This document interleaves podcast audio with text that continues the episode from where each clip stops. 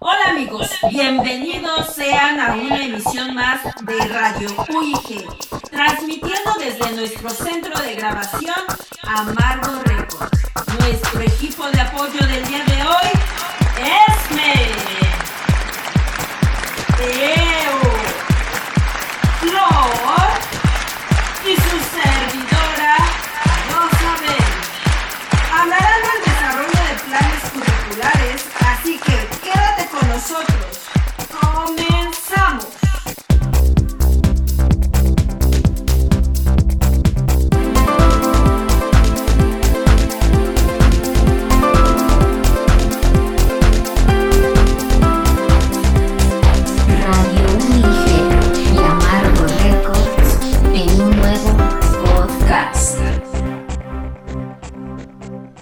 El tema que abordaremos en este podcast es sobre la elaboración participativa de planes de estudio. Es un enfoque nuevo para elaborar planes de estudio e integra dos campos distintos de quehacer educativo, la participación y la elaboración de planes de estudio, formal e informal, y se puede hacer cualquier materia, ya que no se enfoca solo en una, y este puede estar enfocado a una institución educativa, estudiantes de cierta materia, entre otros. Hay dos planes de estudio, adaptar uno ya existente y elaborar un nuevo plan de estudios. Su objetivo general es elaborar un programa efectivo y eficaz a partir de los intercambios de experiencias e información entre los distintos sectores del programa de educación o capacitación.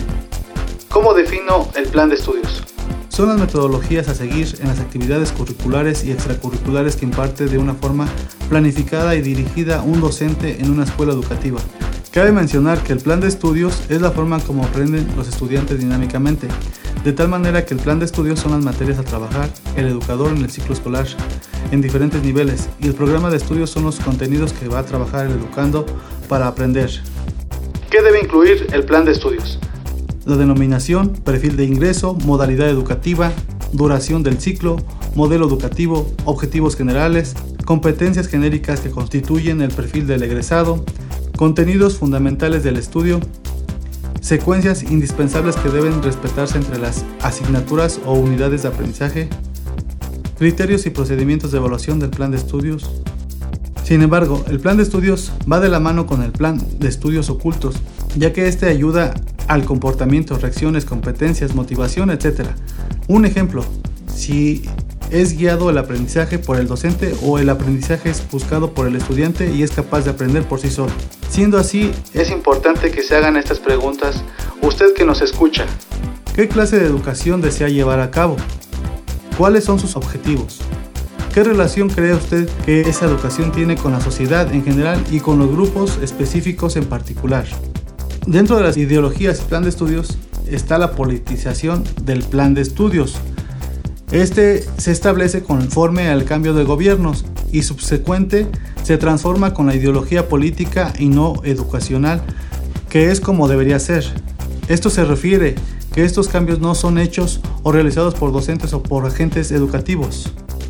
Es importante mencionar que un buen enfoque para la elaboración del plan de estudios de forma sistematizada beneficia a la población educativa.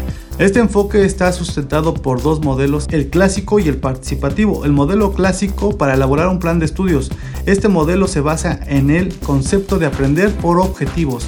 Nuestro plan de estudios se centra más alrededor de quien enseña o de quien aprende. Pienso que las dos porque el que enseña debería tener el primer punto la vocación, en este caso el docente. De ahí parten los procesos para impartir el plan de estudios. Posteriormente el interés del educando para poder obtener un buen aprendizaje, ya que de ahí resalta el plan de estudios, con el enfoque tanto del educador y educando. En la elaboración del plan de estudios, ¿quién participa? En esta parte de la elaboración se tiene que tomar en cuenta la reflexión y establecer los enfoques en el plan de estudios, de tal modo que se debe tener en cuenta quiénes elaboran el plan de estudios, cómo se suelen elaborar el plan de estudios. Y aquí tenemos una pregunta. ¿Quién toma las decisiones relacionadas con el plan de estudios en su sistema educativo o en la organización en la que trabaja? Esa toma de decisiones es por jerarquías. Primero el director, el docente y los administradores. ¿Quiénes son los redactores del plan de estudios? Los expertos del sistema educativo o la institución, si es privada o pública o autónoma. ¿Qué papeles cumplían los internos y los externos? Durante la elaboración del plan de estudios actual, los internos, aquellos que están dentro del programa de educación o capacitación en calidad de ejecutores del plan de estudios, los administradores de la institución, los docentes y los estudiantes. Los externos son aquellos que elaboran el plan de estudios para que terceros lo lleven a cabo. En este caso, los expertos. La participación de todos estos aporta, examina, implementa, garantiza, inspecciona, etc. La elaboración participa del plan de estudios. Programa de educación, capacitación y plan de estudios. Aquí se hablará de la reputación de las distintas materias de educación formal, no formal e informal. ¿Qué clase de programa de educación o capacitación está planificado? Se planea dependiendo el contexto, entorno dentro de la escuela y del aula y características de los estudiantes por su distribución de los contenidos. La educación formal. Son todos aquellos que tienen una estructura sistematizada y pertenece al sistema educativo como preescolar, primaria, secundaria, preparatorias, universidades, autónomas y politécnicos. La educación no formal e informal es aquella que no es sistemática, pero los conocimientos se adquieren por medio de las experiencias y actividades extraescolares, como la cultura, la tradición, costumbres y personas que aportan, ¿Qué otras formas de aprendizaje informal se les ocurre? El más común es por ensayo y error, y observación y de uso de Internet actualmente. Ahora abordaremos el aprendizaje y el plan de estudios, y para ello es importante recalcar que el principal objetivo de un plan de estudios es crear una gama de actividades y experiencias para ayudar a los estudiantes a aprender. Así que comencemos definiendo lo que es el aprendizaje. No sé si te has dado cuenta que buena parte de nuestro aprendizaje es espontáneo, pero también mucho de nuestro aprendizaje es hecho a propósito. A menudo somos nosotros quienes planeamos nuestro propio aprendizaje. Esto significa que podemos elaborar estrategias que pueden contribuir a que aprendamos mejor y permanentemente. Cuando hablamos de un aprendizaje intencional es porque surge en nosotros un deseo por aprender. Sentimos que necesitamos aprender algo y nos lanzamos a satisfacer esa necesidad. Hacerlo efectivo es cuando hay una necesidad, se realiza el esfuerzo para satisfacer esa necesidad y se experimenta satisfacción al ver los resultados de su esfuerzo. Por ejemplo, nosotros en nuestra carrera, para elegirla, sentimos una necesidad de aprender más del tema de la educación. Buscamos cómo satisfacer esta necesidad, tal vez buscando algunas escuelas, y al final sentiremos satisfacción por haber obtenido un resultado de nuestro esfuerzo.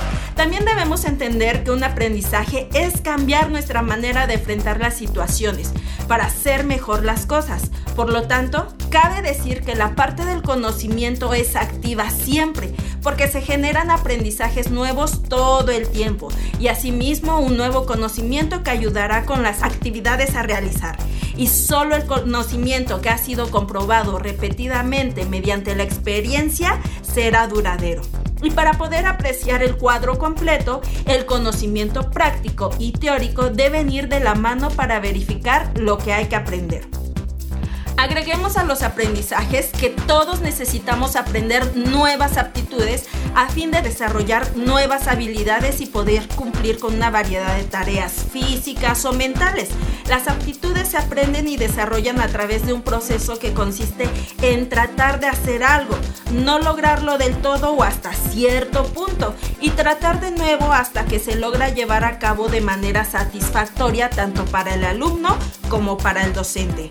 Hoy en día, muchos cursos establecen sus objetivos expresando que al final de este curso los estudiantes serán capaces de hacer esto o lo otro. Pero que los estudiantes sean capaces de hacer algo no garantiza que lo hagan realmente. Lo que resulta evidente es que requieren cambios en los cuatro ámbitos del aprendizaje para lograr cambios de conducta efectivos. La capacitación sin la comprensión lleva a la realización mecánica de las tareas, mientras que el aprendizaje para el verdadero desarrollo requiere como mínimo cambios de conocimiento, aptitudes y actitudes. Excelente. El aprendizaje pues es el objetivo de toda educación y capacitación y en consecuencia de todo plan de estudios, comprender el proceso de aprendizaje permitirá a los docentes animar a sus estudiantes para que aprendan mejor a través de sus programas de educación y capacitación. Entonces, ¿Cómo se podría utilizar el plan de estudios para promover el aprendizaje? El aprendizaje, ya lo dijimos, es un proceso activo y no pasivo y por lo tanto el plan de estudios tiene que basarse en actividades y no en una serie de argumentos que el docente debe impartir. La experiencia es el elemento medular del aprendizaje. Por lo tanto, el plan de estudios deberá concentrarse en las experiencias que los estudiantes están llevando a cabo dado que estos tendrán distintas maneras de aprender. El plan de estudios deberá tratarlos de manera diferenciada a fin de ayudarlos eficazmente. Así que lo más importante a la hora de elaborar un plan de estudios es en la medida de lo posible comenzar a partir de la situación en que se encuentran los estudiantes, es decir, de la experiencia que estos ya tienen, de las formas de aprendizaje que estos prefieren. Ya observamos que el aprendizaje puede llevarse a cabo en distintos ámbitos, por lo tanto, es fundamental que el educador y el capacitador establezcan claramente cuáles son los objetivos del aprendizaje que debe lograr un plan de estudios, en cuáles ámbitos del aprendizaje residen estos objetivos, en el del conocimiento, aptitudes, comprensión o actitudes. Los elaboradores también tendrán que establecer indicadores claros para medir si estas metas se están realizando y ayudar a los estudiantes a evaluarse a sí mismos. El conocimiento y la comprensión podrán evaluarse mejor al comprobar el conocimiento a través de su aplicación para resolver problemas y no a través de pruebas y exámenes formales y tengamos precaución a la hora de su elaboración, porque prácticamente si la elaboración del plan de estudios no está bien definida, afectará el proceso de aprendizaje de los estudiantes y podemos afectar áreas como el autoestima, valores, estimulación, motivación y regulación de emociones de nuestro estudiante, que se afectan notablemente en el progreso del aprendizaje. También nos podemos encontrar con barreras circunstanciales como son la ausencia de materiales, una estructura escolar mal, docentes, también las posibilidades económicas y sociales. Ahora hablemos de participación y participantes. Comencemos definiendo qué significa participación. Primero que nada, hay que tener en cuenta que el significado varía según el tipo de persona y su contexto. Por ejemplo, cuando surgen proyectos, ya sean agrícolas o de cualquier otra índole, se toma en cuenta la participación con el simple hecho de que la gente asista a las actividades. Existen otras formas de participación más completas. Esto quiere decir que los participantes controlan algunos o todos los procesos del proyecto. A continuación, hablaré de los diferentes tipos de participación. La participación en el desarrollo sugiere que las personas dentro de un proyecto estén activamente involucradas de una manera u otra en las actividades del proyecto y en determinadas o ya sea en todas las fases del mismo. Estas son planificación, ejecución y evaluación. Hablemos de la participación en la práctica. Al igual que las otras, su significado puede variar de un lugar a otro y de un proyecto a otro. Esta permite que durante el tiempo que se lleva a cabo el proyecto, los participantes puedan dar su opinión respecto a la ejecución del mismo. Es decir, podemos evaluar el programa o proyecto si este tuvo éxito o fracaso. Para llevar a cabo una buena relación y ejecución del proyecto, hay que tener en cuenta los siguientes aspectos importantes. Bien, hablemos del plan de estudios tradicional. En este no se permitía que se involucraran terceras personas, solo se llevaba a cabo entre la institución, ya sea escuela, universidad o centro de capacitación.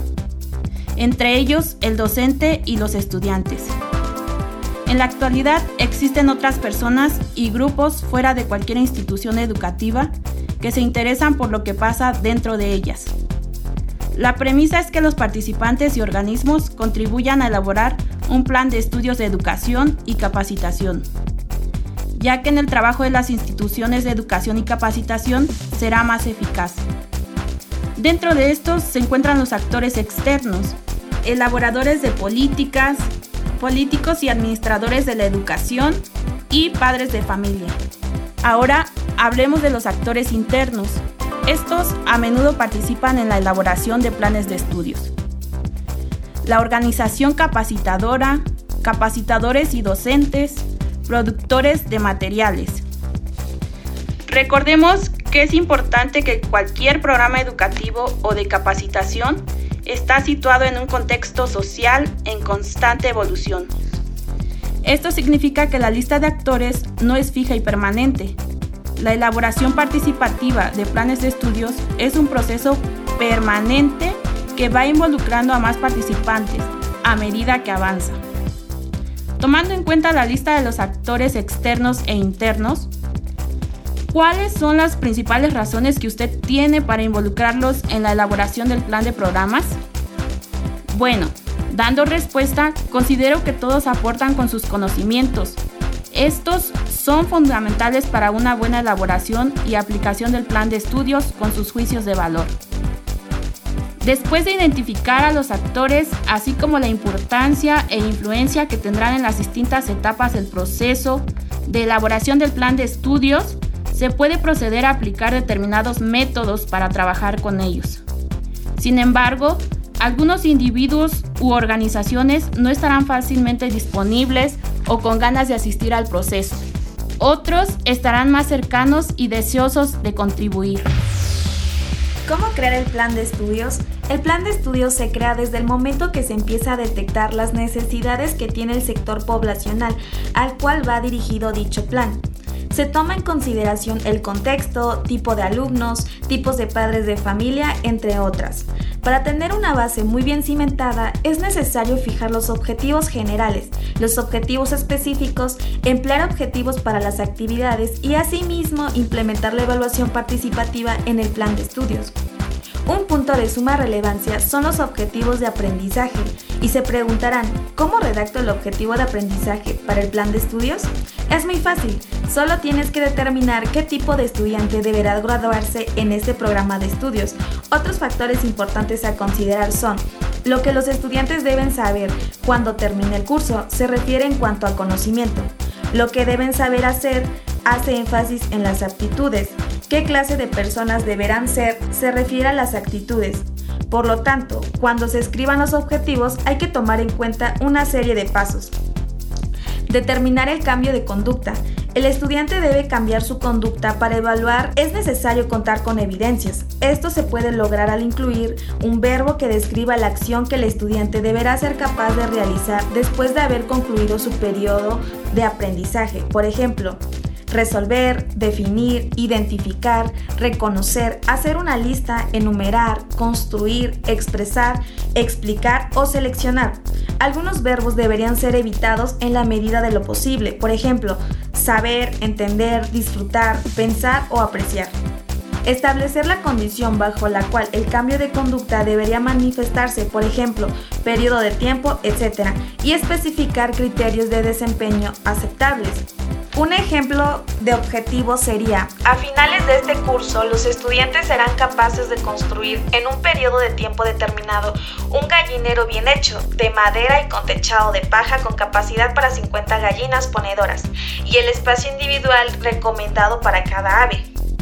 Cabe mencionar que también es necesario elaborar los objetivos específicos dado que son más útiles cuando se tratan las áreas de conocimiento y aptitudes. Todo esto tiene que ser desarrollado por personal capacitado, tomando en cuenta distintos sectores de la población para la elaboración de un plan de estudios que se adapte a las necesidades de los educandos. Otro punto de suma importancia a considerar son los objetivos que se emplearán para las actividades. A veces los planificadores consideran que una vez hayan fijado los objetivos didácticos, el plan de estudios está listo para ser utilizado. Algunos dejan los detalles del plan a los docentes o capacitadores, dado que ellos ya saben mejor cómo hacerlo. Los actores externos, sobre todo, tenderán a creer que su trabajo ya ha terminado. Sin embargo, la ejecución del plan es una actividad tan integral como la de determinar los objetivos del mismo. Como observamos antes, los métodos a utilizar en nuestro programa de enseñanza-aprendizaje no pueden ser separados del contenido de los objetivos. Además, es precisamente durante la fase de ejecución del plan que el proceso suele romperse. Es por ello que se requiere una atención especial en la fase de ejecución. Davis menciona que los docentes y capacitadores tienden a concentrarse en decisiones relacionadas con la enseñanza y no con el aprendizaje. Algunos docentes deciden que la mejor manera de manejar el aprendizaje es hablar constantemente y llenar a los estudiantes como si estos fueran recipientes vacíos, pero como hemos visto antes, los estudiantes aprenden por sí mismos, los docentes no pueden aprender por ellos, además aprenden a su medida y a su modo. Cuando los estudiantes son responsables de su propio aprendizaje, se sienten más motivados para aprender. Esto significa que las decisiones que el docente administrador toma se refieren tanto a las actividades del estudiante como a las del docente. El plan debe ser lo suficientemente flexible para que los estudiantes expresen sus opiniones sobre la ejecución del mismo y para que sus necesidades sean tomadas en cuenta. Sin embargo, el docente tiene la responsabilidad de dividir en secuencias el material a fin de que tenga coherencia y que resulte útil para aprender. Este proceso es la realización del sílabo o lista de materias. La evaluación constituye una parte esencial del plan de estudios. A menudo se le suele tratar solo al final del programa de enseñanza-aprendizaje, pero las tendencias actuales en materia de educación hacen hincapié en que las formas y criterios de evaluación tienen que ser definidos previamente, es decir, durante el proceso de elaboración del plan de estudios. Asimismo, tanto los indicadores de desempeño para evaluar a los estudiantes como las maneras en que la información relativa a los indicadores será recabada deben establecerse desde el principio. Si se desea que los indicadores se apliquen con éxito, estos no pueden ser relegados al final del programa. La evaluación trata de considerar el valor que el plan de estudios tiene para aquellos que lo están poniendo en práctica, así como su efectividad en la aplicación. RAP considera que es un proceso sistemático encargado de recolectar información para y sobre una actividad de capacitación que podría ser utilizada para orientar la toma de decisiones y hacer una apreciación de la importancia y efectividad de los distintos componentes de capacitación. También es utilizada para determinar cuál es el impacto inmediato de esa actividad de capacitación. Como hemos escuchado, esta guía ha tratado varios temas relacionados con la planificación y evaluación de un programa de estudios. En este capítulo examinaremos la manera en que se puede ejecutar el plan elaborado, así como los inconvenientes que tiene este manejo. Hablemos del plan de estudios que cambia. Muchos integrantes han experimentado dificultades cuando ponen en marcha la fase de ejecución de su plan de estudios. A continuación, mencionaré algunas causas que afectan la fase de ejecución del plan. Las metas y objetivos son muy ambiciosas y poco realistas. Una planificación escasa, decisiones equivocadas y o división secuencial y métodos y materiales inadecuados, uso ineficiente de los recursos, entre otras. Los factores sociales que suelen ser generadores de cambio son políticos o demográficos o bien pueden ser producidos por el desarrollo de las prácticas agrícolas y de la tecnología, así como por cambios en el mercado o por nuevas percepciones sobre la utilización y administración de los recursos. Hay que saber identificar cuando se presenta un cambio, aunque bien Sabemos que los cambios no son bienvenidos y mucho menos si se trata de un cambio de programa educativo. Es probable que surja el debate y oposición frente al cambio. Sin embargo, siempre habrá algunos miembros de la organización que tienen una actitud positiva respecto a las innovaciones y las consideran como un desafío natural y válido. De igual forma, se pueden adaptar las estrategias de cambio en el plan de estudios, es decir, las estrategias pueden ser varias. Bradley indica que existen dos modelos principales que las instituciones educativas pueden aplicar. Uno es el modelo Camino de Damasco, Consiste en que a medida que las experiencias de aprendizaje ofrecidas por la institución son percibidas como no pertinentes a las necesidades, la institución llega a un punto que se ve forzada a reaccionar para poder sobrevivir. 2. El modelo adopta políticas para un mejoramiento continuo. Este es un proceso activo a través del cual se van dando pequeños pasos, acompañados de una supervisión y evaluación del progreso efectuado, para determinar la acción requerida. Por supuesto, la utilización de este modelo es la manera más recomendable de proceder. Los problemas que derivan de la introducción de cambios en el plan de estudio se pueden dividir en dos grupos de factores principales. Los factores relativos a las actitudes, el cual incluye a docentes, padres de familia, patronos, miembros de los ministerios y por supuesto a los estudiantes Algunos de estos actores no siempre se mostrarán entusiastas respecto a los cambios que se les propone ayuden a realizar. Según Rodbury, existen cinco tipos de barreras. La falta de comprensión del docente acerca de la innovación propuesta, la falta de habilidades y conocimientos requeridos para ejercer el nuevo papel que se le adjudica, la falta de disponibilidad de los materiales didácticos y de aprendizaje necesarios, la incompatibilidad entre los arreglos administrativos hechos por la institución y la innovación propuesta, y la pérdida de motivación del personal. Los factores relacionados con los recursos consisten en convencer tanto a los gerentes como a los administradores y a los docentes sobre la validez de los cambios propuestos, de manera que entiendan en cuáles áreas se presentan mayores dificultades y proporciones así su apoyo. Otro punto a tratar son los cambios institucionales dirigidos a partir de un plan de estudios, el cual hace referencia en que cuando una institución educativa o de capacitación ejecuta un nuevo plan de estudios, esta cambiará a su vez a medida que el programa se va realizando. Por lo tanto, cuando se introduce un nuevo plan de estudios no será únicamente el plan que cambiará, sino también la institución. Y en cuanto a la estructura de la organización, la estructura irá alineándose, adoptando las metas y objetivos institucionales expresados en el plan de estudios revisado. Para efectuar un nuevo plan de estudios, será necesario reflexionar sobre los procesos mediante los cuales se toman decisiones y se ejecutan. Es probable que sea necesario cambiar la gestión de recursos a fin de lograr una ejecución efectiva, aunque a menudo se le considera como un asunto de índole interno. Un nuevo plan de estudios probablemente provocará cambios en algunas relaciones entre la institución y el contexto externo. Cabe destacar que en todos los trabajos, por muy simples o complejos que sean, se requiere una aptitud y actitud.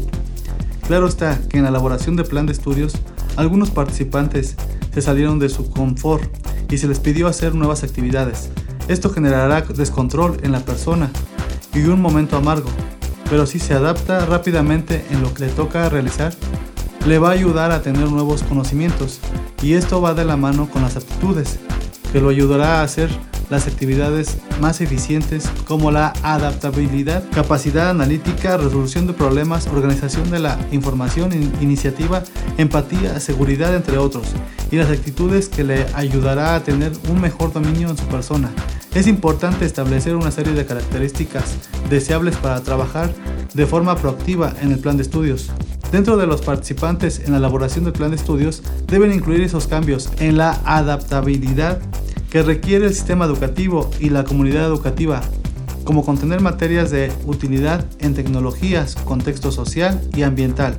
A medida que se va a iniciar la elaboración del plan de estudios, los participantes deberán tomar todas las cualidades de cada uno para gestionar y administrar las diferentes características del plan de estudios para abordar nuevas metodologías didácticas y de aprendizaje. Cada uno de los puntos antes mencionados aportan en los conocimientos e ideas, así también en principios y valores de la formación del ser humano, que lo ayudará a regular sus comportamientos, de tal manera que será beneficiado en el engrandecimiento del hombre y la armonía de los vínculos sociales con la cual trabaja la institución. Pero el plan de estudios puede actuar en facilitar o limitar las actividades dentro del plan educativo de la gestión curricular. A lo largo de este estudio hemos conocido todo el proceso e integrantes de una elaboración de planes de estudios en cualquier institución educativa o de capacitación. Aprendimos de lo importante que es saber tomar decisiones, negociar e identificar las actividades de cada integrante dentro de la elaboración de este programa educativo. Todos los planteles educativos laboran para el aprendizaje de los demás.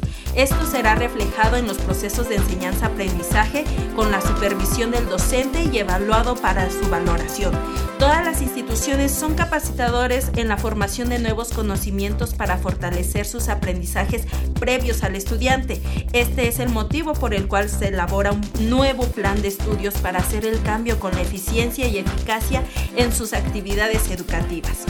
Esta guía de capacitación se propone ayudar a todos aquellos que trabajan en el campo de la educación y capacitación a identificar a los actores de sus propios programas, La guía indica cuáles son las razones y los métodos de participación de estos actores en la elaboración de planes de estudios en tres actividades distintas. Determinar los objetivos de los cursos y del programa. Establecer los objetivos de aprendizaje en los ámbitos del conocimiento, aptitudes y actitudes.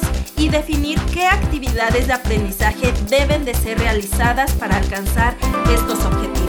La guía constituye una herramienta esencial para elaborar programas de educación y capacitación más eficaces. Muchas gracias por escuchar.